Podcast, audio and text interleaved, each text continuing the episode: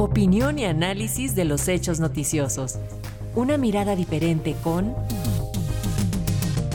Juan Cruz Olmeda.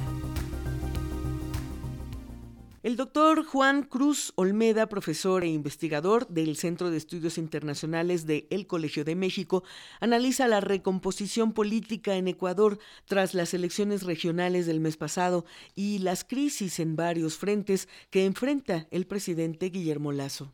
América Latina nos da constantes ejemplos de que quienes en algún momento fueron dados por muertos en términos políticos, luego son reivindicados y vuelven a ser figuras centrales.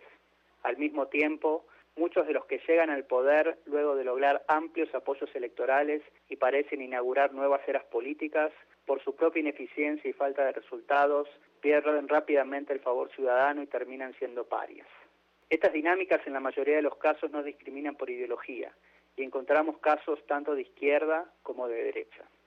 En las últimas semanas, Ecuador parece darnos una nueva muestra de esta lógica. A partir de las elecciones regionales de febrero pasado, el correísmo ha vuelto a ganar poder y quienes en su momento se constituyeron como sus principales adversarios y según algunos sus sepultureros, el expresidente Lenin Moreno y el actual Guillermo Lazo, se encuentran contra las cuerdas. En días pasados, la Fiscalía del país solicitó la prisión preventiva de un grupo de personas entre las que se encuentra el propio Lenin, acusándolo de haber recibido sobornos en el marco de la construcción de una represa. Esto se dio poco después de que una comisión del Congreso, dominada por el correísmo y grupos afines, votara a favor de un informe que recomienda el juicio político contra el presidente Lazo, acusándolo también de hechos de corrupción. Lo anterior no parece desvinculado de los contundentes resultados de las pasadas elecciones municipales y regionales de hace menos de un mes, en las que el partido del expresidente Correa, Revolución Ciudadana, se alzó con una importante cantidad de votos y logró ganar en las ciudades más importantes del país. Quito y Guayaquil. El caso de esta última es paradigmático, dado que tradicionalmente ha sido un bastión conservador y estuvo gobernada por la derecha durante las últimas tres décadas. El hecho de que durante la pandemia sufriera una ola devastadora de muertes y que luego se sumergiese en una ola de violencia nunca antes vista, explica que los y las votantes buscaran un cambio de rumbo. La redefinición del clima político quedó además confirmada por la derrota del oficialismo en una serie de referéndums impulsados por el presidente Lazo.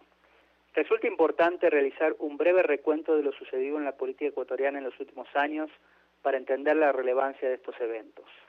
A pesar de que logró promover una reforma constitucional que estableció la reelección indefinida, el entonces presidente Correa decidió no competir en las elecciones de 2017 e impulsó como candidato oficialista a Lenin Moreno, quien lo había acompañado como vicepresidente durante su primer mandato. Lo que siguió no fue, sin embargo, lo esperado. Una vez en el poder, Moreno no solo rompió con su antiguo mentor, sino que promovió una purga de antiguos correístas en su gobierno y una campaña judicial que llevó a la cárcel a una de las principales figuras de esta corriente, el entonces vicepresidente Glass, y terminó alcanzando al expresidente Correa. Este dejó el país y se refugió en Bélgica, no pudiendo volver a Ecuador desde entonces. Moreno también promovió referéndums y reformas que llevaron hacia atrás varias de las transformaciones promovidas por su predecesor. Una de las más importantes fue la prohibición de la reelección presidencial. Como si fuese poco, tomó el control de Alianza País, el partido fundado por Correa y que lo llevó al poder.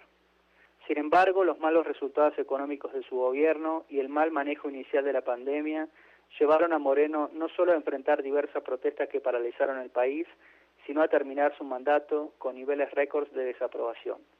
A pesar de los embates sufridos y con su líder imposibilitado de competir e incluso de volver a hacer campaña en el país, el correísmo logró colarse en la segunda vuelta de las elecciones de 2021, llevando como candidato al poco experimentado Andrés Arauz.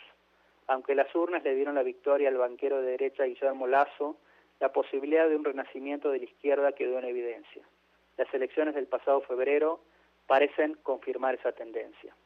Para el oficialismo quedó en claro que se trató de una importante derrota y en los días posteriores el presidente Lazo promovió una reconstitución de su gabinete, al que renunciaron figuras que hasta el momento tenían roles claves, incluyendo Iván Correa, a quien el presidente conoce desde hace varias décadas y quien lo acompañó de manera cercana durante toda su carrera política. La debilidad del máximo mandatario quedó también en evidencia luego de que, al convocar pocos días después de las elecciones a un gran acuerdo nacional, este llamado fuera ignorado por las principales fuerzas políticas. Sin duda, la coyuntura descrita genera diversas expectativas frente a lo que podría ocurrir en el futuro próximo. Si bien el recambio en el Ejecutivo está previsto para 2025, no se puede descartar que se active la cláusula de muerte cruzada, que supondría un adelantamiento de las elecciones tanto para la presidencia como para la Asamblea Legislativa. Esta figura puede ser promovida tanto por el Ejecutivo como por el Legislativo, siguiendo determinados pasos. Y aunque de uno y otro lado por ahora se ha descartado, no puede quitarse completamente de escena si las circunstancias evolucionan hacia una crisis política más profunda.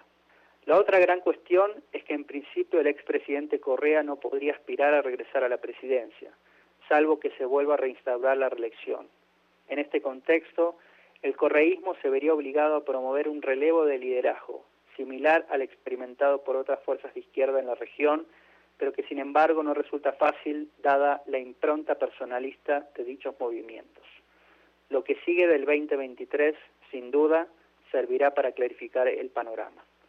Para Radio Educación, Juan Cruz Olmeda, profesor investigador del Centro de Estudios Internacionales del Colegio de México.